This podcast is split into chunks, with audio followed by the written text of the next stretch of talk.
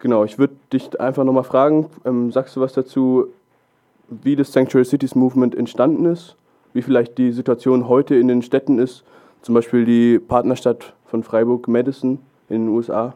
Ja, ja ähm, die Bewegung für äh, Zufluchtsstädte ist ungefähr äh, 30 Jahre alt. Äh, sie ist in den angelsächsischen Ländern entstanden und zwar in der Auseinandersetzung im Umgang mit undokumentierten, ähm, also illegalen, äh, wie wir das äh, äh, fälschlicherweise nennen, mit illegalen Zuwanderern. Ja. Äh, das ist ja so, dass die ähm, illegalen Zuwanderer in den USA äh, und äh, auch in Kanada, aber auch teilweise in Großbritannien einen relativ großen Anteil der Zugewanderten ausmachen und äh, dass äh, überlegt wird, was können wir eigentlich tun, um sie als äh, Bewohner unserer Städte so zu behandeln, dass es äh, zum Wohle aller ist. Also das waren Motive, die haben was mit Ordnungspolitik zu tun.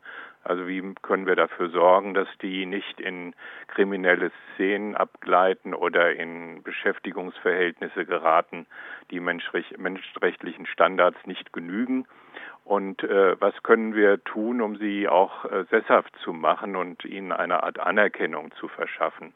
Äh, das schließt zum Beispiel solche Dinge ein wie das äh, Recht auf ein eigenes Bankkonto oder die äh, Möglichkeit, eben einen Führerschein zu erwerben, der dann als Ausweisdokument ausreicht für die meisten Zwecke in den USA.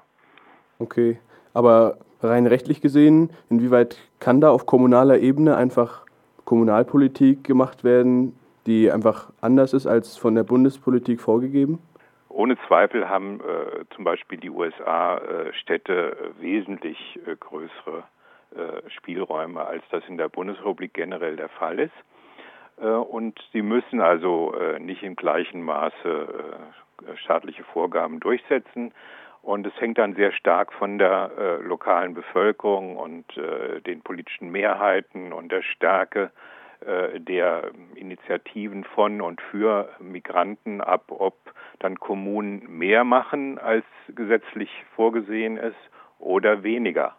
Und diesen Spielraum mehr oder weniger als gesetzlich vorgeschrieben, den haben Kommunen in Deutschland auch, weil sie ja damit befasst sind, als unterste Ebene des Staates äh, viele Pflichtaufgaben äh, nach Weisung und so weiter durchzuführen ja. im Namen äh, der Gesetze, die äh, der Bund äh, verfasst hat. Nun ist es interessant, dass in der Gesetzesanwendung auch immer große Spielräume sind.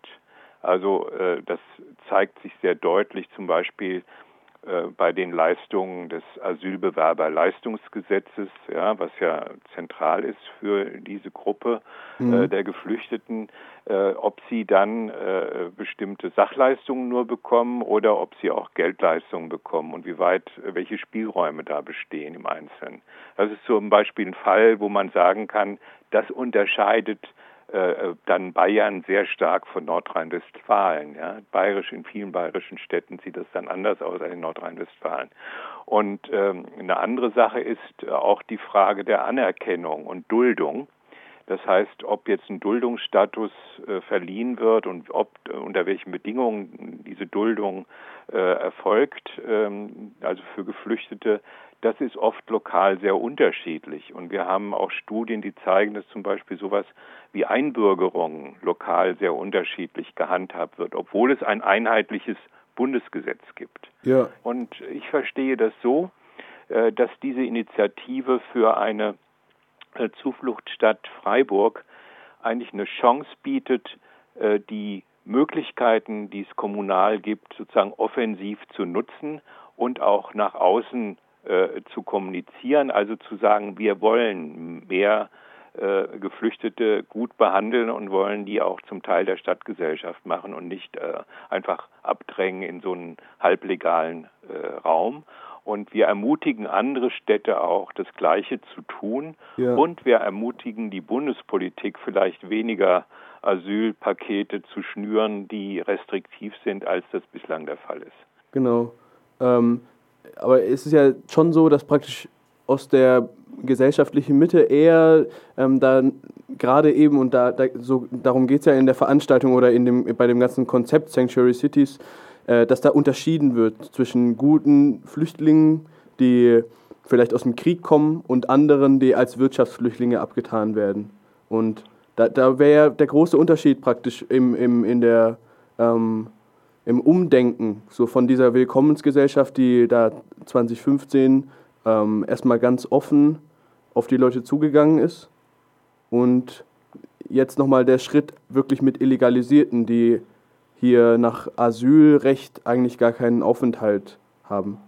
Das ist richtig. Äh, da ist ein, ein großer Unterschied auch zu der US-Debatte, weil eben dort äh, alles äh, sich konzentriert auf die sozusagen Anerkennung von Illegalen, ja, und eben die in den in den lokalen in der lokalen Politik und in den lokalen Diensten menschenwürdig zu behandeln und sozusagen so zu akzeptieren, ja. Wenn man so will, ist das ein kleines Asyl, das dann die Kommunen gewähren, ähm, indem sie eben eine lokale Bürgerschaft, ein lokales Bürgerrecht auch für Illegale äh, einrichten. Ja. Davon sind wir in der Bundesrepublik weit entfernt, weil äh, die Kommunen bei uns äh, da sehr viel strikter an den Bundesgesetzen und den Bundesbehörden äh, angehängt sind und viel weniger Spielraum haben. Ja. Das ist richtig. Also diese Grundla Grundlagenentscheidungen sind äh, da nicht so leicht auszuhebeln. Aber äh, es könnte auch einen kommunalen äh, Ausweis geben, der zumindest für einen Großteil der kommunalen Dienste eine Zugangsberechtigung unabhängig vom Aufenthaltsstatus ermöglicht. Ja, ja, also es okay. gibt sozusagen eine Vorform davon, dass man sozusagen versucht, da Einfluss zu nehmen. Ich sehe das Ganze schon auch als eine Initiative an, um eine, eine offene Stimmung für Zuwanderung da wo, äh, wo sie äh, sozusagen äh, unbedingt auch nötig ist, plus aber auch eine, äh, eine weitere offene Haltung gegenüber Geflüchteten, äh, Geflüchteten äh, zu erhalten und äh, zu stärken. Und wir wissen, dass das ja politisch hoch umkämpft ist. Also die AfD und andere Gruppierungen unterscheiden ja zwischen äh, formal unterscheiden sie zwischen äh, Geflüchteten, Bürgerkriegsflüchtlingen etc. einerseits und denen, die nur in Anführungsstriche wegen äh, äh, aus, als Wirtschaftsflüchtlinge angesehen werden, die man nicht haben will. Nun ist ja äh, auffällig daran, dass diese Unterscheidung äh, bei uns in den letzten anderthalb Jahren eigentlich keine große Rolle gespielt hat, weil eben fast alles äh, nach klassischen Standards Kriegsflüchtlinge oder äh, Asylberechtigte waren und man hat es an vielen Ecken künstlich eingeschränkt. Ja. Ja. Also das ist, äh, aber trotzdem wird ja der Versuch gemacht, diese Unterscheidung so voranzutreiben, dass am Ende äh, dann nach dieser sicheren Trittstraßenphilosophie dann auch, äh, wenn das Haus nebenan nur betroffen ist und du nicht selber äh, bombardiert wirst, du dann immer noch in einem sicheren Gebiet lebst. Ja, das ja. ist ja der absurde Züge. Ähm, aber im Grunde genommen äh, ist das also diese Art von, von äh, Fantasien, die da bedient werden, immer der Versuch, so zu tun, als würde man an dem Asylrecht festhalten, aber gleichzeitig hebelt man es dann faktisch aus. Und da sehe ich eben schon eine Möglichkeit, dass äh, da, wo Kommunen sich zu Wort melden und sagen, ja, aber das äh, aus unserer Sicht sind die doch ganz anders, äh, sind das doch äh, wirklich auch Menschen, die hier unseren Schutz verdienen oder Menschen, die wir hier gerne haben wollen. Um ja. Vielleicht nochmal ganz kurz, ähm, um auf Illegalisierte zurückzukommen. Menschen ohne jeglichen Aufenthaltsstatus in Deutschland. Ähm, was, was sind diese, was sind Auswirkungen für die, aber vor allem aber eben auch für die äh, Bürger drumherum, für, für alle, für, für uns alle? Was sind Auswirkungen des illegalisierten Status? Naja, die, äh, es gibt, äh, das ist in der US-Debatte äh, sehr deutlich, es gibt zwei Auswirkungen, die überdeutlich sind. Äh, sie sind ja in der Regel äh, nicht äh, in der Lage, in, in normale Beschäftigungsverhältnisse zu kommen. Das heißt, es entsteht mit Illegalisierten in der Regel ein, ein grauer Arbeitsmarkt oder er wird zumindest gestärkt, in dem äh, sozusagen Formen von Beschäftigung äh, praktiziert werden, die man eigentlich nicht haben will und nicht haben kann und äh, die, äh, die auch in der Stadt äh, sozusagen äh, nicht besonders äh, äh, angenehm sind oder sagen wir so, die, die eigentlich eine Stadtgesellschaft nicht stärken, sondern schwächen, weil sie eben eine Gruppe schaffen mit ohne Rechte oder mit minderen Rechten. Das ist die eine Sache, dass man eigentlich äh, dafür sorgen will, dass alle eine Möglichkeit haben, sozusagen in der Stadt ihr Leben zu führen.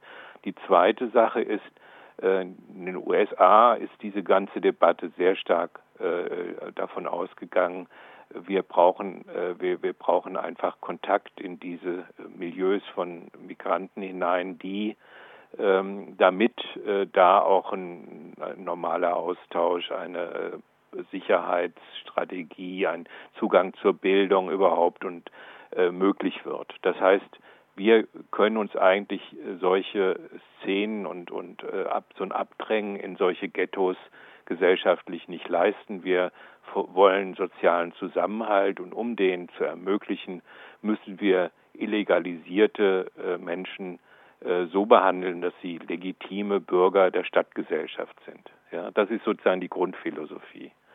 Und, äh, und äh, eigentlich äh, zum Nutzen, wenn man so will, äh, der in Anführungsstrichen Normalbevölkerung, ja, die äh, sich dann im Zweifelsfalle da mit Kriminalitätsäxten und, und allem Möglichen plagt. Also diese äh, Entkriminalisierung auch als ein Zugewinn an Lebensqualität und alltäglicher Sicherheit in der Stadt.